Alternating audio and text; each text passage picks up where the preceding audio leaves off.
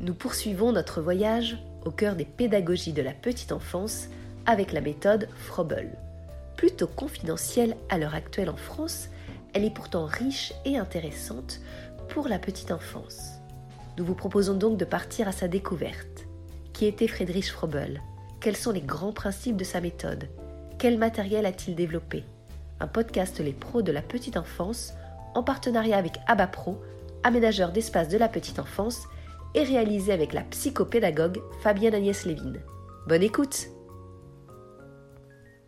alors, qui était Friedrich Frobel Eh bien, Friedrich Frobel est né en 1782 en Allemagne d'un père pasteur et d'une maman qu'il ne connaîtra quasiment pas, car elle décède quelques mois après lui avoir donné naissance.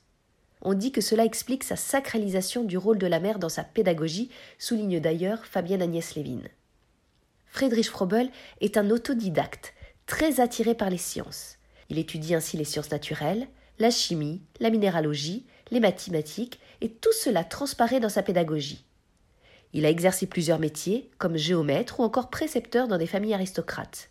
Il a également travaillé comme assistant dans un musée de minéralogie. Un fait non négligeable, précise la psychopédagogue, car l'importance qu'il donnait aux formes, les sphères, les cubes, vient aussi de sa formation à l'étude des catégories de minéraux de pierre. Il était passionné de classification scientifique. Et, en 1805, il fait une rencontre déterminante on lui propose d'enseigner dans une école Pestalozzi, l'école nouvelle de l'époque. Il a une révélation, il trouve la méthode fantastique et décide donc de se rendre à l'Institut de Pestalozzi en Suisse, souligne la psychopédagogue. Alors faisons un petit aparté, Pestalozzi était un grand pédagogue suisse de la fin du XVIIIe siècle et du début du XIXe siècle. Il a œuvré pour l'éducation populaire, c'est-à-dire l'accès à l'éducation de tous, et a été marqué par les idées de Jean-Jacques Rousseau sur les premières années de vie de l'enfant. Il a développé la première théorie éducative sur l'éducation maternelle et sur l'éducation préscolaire.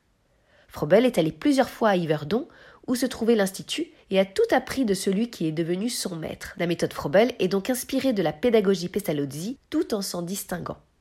De cette rencontre naît une véritable vocation pédagogique qui porte sur l'éducation pour tous et l'éducation des mères et de tous ceux qui s'occupent des jeunes enfants. Un peu avant 1840, vers 1836, Frobel crée un endroit un peu particulier dans lequel il fabrique des jouets et où en même temps il instruit les mères. Elles viennent accompagnées de leurs jeunes enfants. Les tout petits jouent avec les jeux fabriqués par les apprentis pendant que leurs mamans sont formées. En 1840, il décide d'appeler ce lieu Kindergarten. C'est le fameux jardin d'enfants.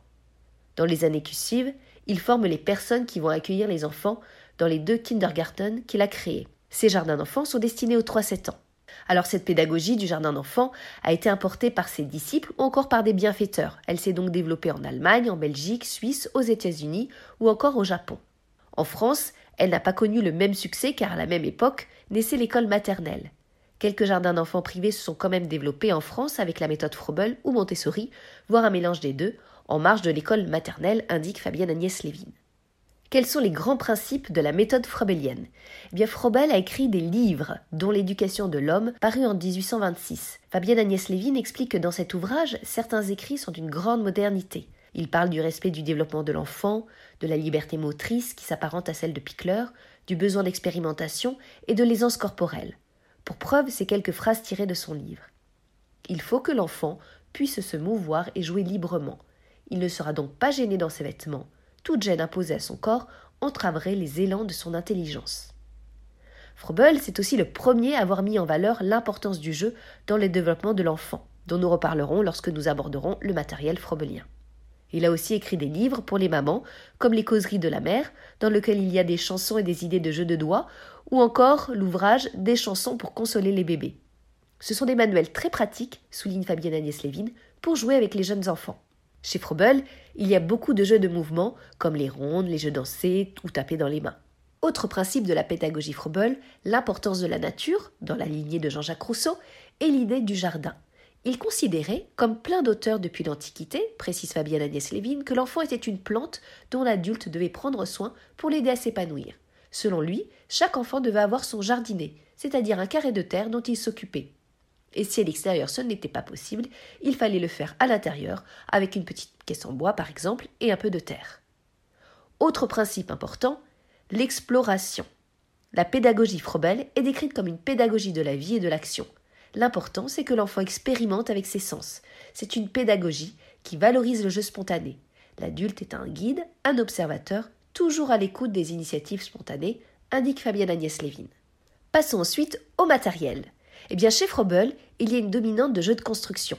Il y a des éléments assez petits, des formes simples, mais aussi complexes, explique Fabienne Agnès Lévin. Elle précise que dans les écoles d'architecture et de design, d'ailleurs, il y a des étudiants, mais aussi des enseignants, qui s'intéressent de près au matériel Froebel. Dans ces jeux de construction, on retrouve l'ancrage de la formation scientifique de Froebel, son intérêt pour la minéralogie et l'architecture. Friedrich Froebel appelait ces jeux Spielgaben, que l'on peut traduire en français par don. Le matériel, tel qu'il l'a pensé décrit, c'est une série de dons et une série d'occupations. On parle donc de façon traditionnelle, dans les manuels du début du XXe siècle, des dons et des occupations Froebel. Le matériel pédagogique de Froebel, c'est d'abord les balles, qui étaient destinés aux bébés. Petit aparté, sa pédagogie au début, il l'avait nommée la loi du sphérique car il accordait beaucoup de vertus à la notion de sphère. Cela représentait pour lui l'unité. Alors donc ces balles Froebel sont au nombre de six. Elles ont toutes une couleur différente, violet, vert, jaune, bleu, orange, rouge.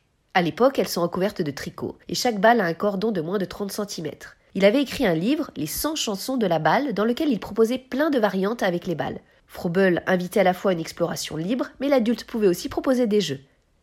Ces balles étaient vendues avec un manuel. C'est le premier don.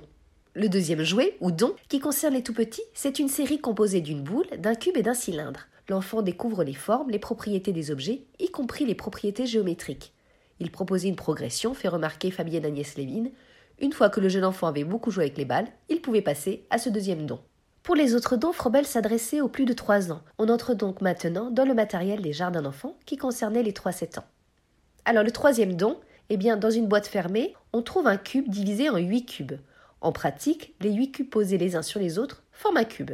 L'enfant va pouvoir découvrir plein de possibilités différentes. Fabienne Agnès Lévin indique que la pédagogie Frobel est parfois présentée comme une pédagogie de l'entière liberté, mais ce n'est pas vraiment le cas. C'est une liberté d'exploration dans un cadre donné. Mais il est vrai que la découverte est favorisée au maximum. Alors le quatrième don, eh bien c'est le même cube, mais divisé cette fois en briques plutôt qu'en cubes. Et le cinquième et sixième don, ce sont deux autres séries de cubes divisés en formes plus complexes et en plus grand nombre. Au fur et à mesure que l'on rajoute du nouveau matériel, les enfants peuvent faire des constructions plus élaborées. Cela permet le développement de l'intelligence, de la motricité fine et de l'expérimentation, souligne Fabienne Agnès Lévin. Avec ces six séries de base, il ajoute des éléments sphériques et demi-sphériques, mais aussi des pions que les enfants peuvent agencer sur une planche en bois quadrillée. La psychopédagogue souligne aussi que Friedrich Frobel était très attaché au côté esthétique. Dans ses livres, il distinguait trois catégories de formes que l'on pouvait créer avec le matériel. Les formes de la vie, c'est-à-dire ce que fait l'enfant spontanément, les formes esthétiques, les enfants essaient de faire des choses jolies, et les formes mathématiques, les enfants essaient ensuite de faire quelque chose de régulier, de répétitif, qui ressemble à une forme géométrique. Alors ici, on a quitté le monde des bébés, mais rappelle la psychopédagogue, il y a tous les jeux chantés, les jardinés et les jeux de mouvement qui, eux, en plus du premier et deuxième don, concernent les tout petits. Nous avons parlé des dons, Parlons maintenant des occupations.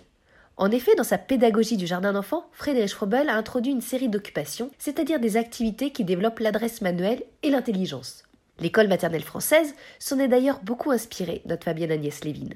Ce sont des activités toujours manuelles, à la fois esthétiques et ludiques.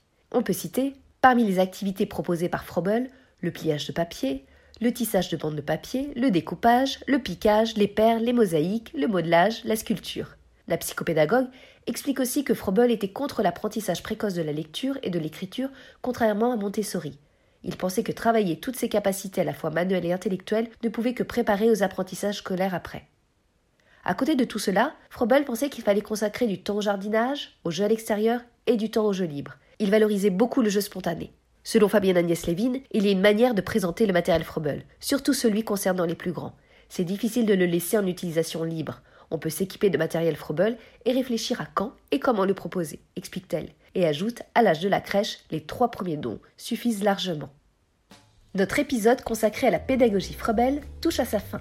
C'était un podcast, Les pros de la petite enfance, en partenariat avec ABAPRO, aménageur d'espace de la petite enfance.